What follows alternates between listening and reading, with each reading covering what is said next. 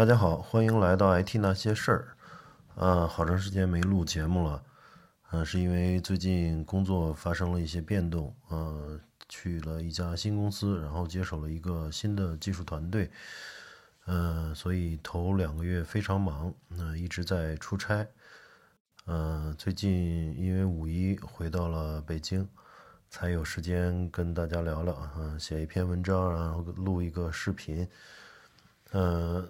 今天是五四青年节啊！我看到哔哩哔哩发了一个视频啊，题目叫“我不想做这样的人”，呃，是两个呃少年人的演讲吧，呃，挺有意思的，是被认为是后浪二点零版本吧，嗯，很值得我们这些中年人也看一看。嗯，我觉得人成长的过程啊，实际上是一个不断被灌输知识和获取经验的过程。那么存量越来越多呢，又舍不得丢掉啊，就会变得越来越不喜欢新生事物，越发守旧。那句“一代不如一代”，实际上是捍卫旧有体系的最后挣扎。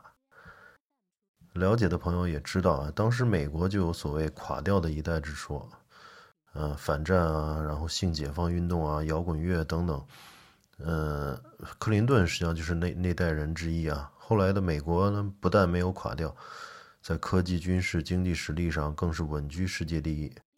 中国也曾经说八零后独生子娇生惯养啊，九零后是无责任心啊，等等。如今的那社会中坚力量啊，逐渐还是交给了八零后和九零后。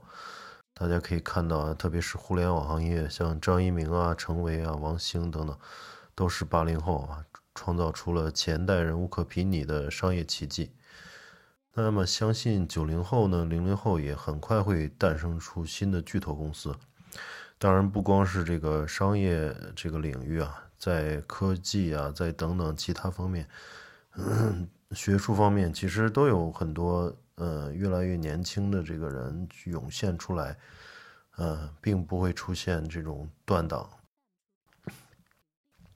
那么，如如果仔细观察呢，这些年能看到越来越多的这种后生可畏的现象。呃，可以看到电视节目里面啊，还有这个 B 站啊，还有 YouTube 上的视频 UP 主啊，呃，经常让人眼前一亮啊，就是不乏知识丰富、眼界宽阔的这种学霸级人物。还有公众号和知乎上呢，也踊跃着很多这种学富五车啊、旁征博引的少年。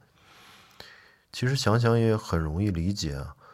如今的信息获取效率比我们小时候不知道快了千倍万倍。如果有好奇心呢，便有可能在较短时间内在某个领域成为专家。而这批人又出生并成长于中国加入 WTO 前后，经济以前所未有的速度增长，对外交流日益丰富。其实不少人呢有机会走出国门，啊，无论是旅行或者求学，那么视野会变得更加开阔。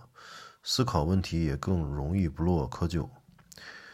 嗯，其实我们也可以看到啊，就是像微博上活跃的一些，呃，年龄稍长一些的中年人，或者嗯，甚至老年人啊，经常就一个问题会，呃，这个互相谩骂也好，互相诋毁也好，都是因为就是在他们的思想里根深蒂固了，去一些。呃，植入了一些呃理念或者观念吧，呃，大家都不愿意去聆听对方的一些观点。其实这世界上哪有那么多非黑即白呢？哪一方不都有一些自己的呃这个思考问题的嗯方式，或者说他他的一些呃观点都有一些来由嘛？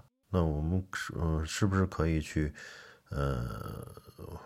互相换位思考呢，我觉得在这方面，可能这些，呃，如今的青少年更容易去，呃，抛开之我们之前的这种，呃，非常，呃，这个非常厚的这种壳，能够去轻松的去思考一些问题，嗯，因为从年轻人的演讲啊，可以看到，嗯，中国人宝贵的这个自信啊，又回来了。就这当然是一代一代人努力的结果，是时代赋予他们的。呃，如今的中国可以有机会平视世界啊，青少年们也可以有机会选择自己的路，有机会做不一样的人，那么选择更多元，文化更多元，三观也更多元。那我们这些与油腻做斗做斗争的中年人啊，其实也应该从中学到些什么。社会在剧烈变化中，有些经验在以飞快的速度淘汰。那么，抛弃存量，拥抱变化，是万物保持良好新陈代谢的自然法则。一旦对新生事物不敏感了，特别是有抵触了。那也意味着吐故纳新的速度开始变慢，也是走向衰老的标志。所以我说，多和周围的年轻人唠唠，会发现他们脑子里有很多有意思的新想法，嗯，非常值得思考和借鉴。工作上他们是主力，消费上他们是先锋，嗯，要想读懂时代的脉搏，还得跟这帮年轻人多待着。还记得团队里一个。呃，零零年的小伙，嗯，零零年呢，现在才二十一岁，已经上班了，而且做的还不错。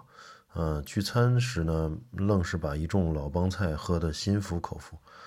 我们轮番上阵啊，他是来者不拒，连翻几十杯啤酒下肚，嗯，上一趟卫生间跟没喝一样，啊，彻底打乱了公司的酒量排行榜。所以我说，他们才是未来。好，今天就先聊到这儿，嗯，我们下期再见。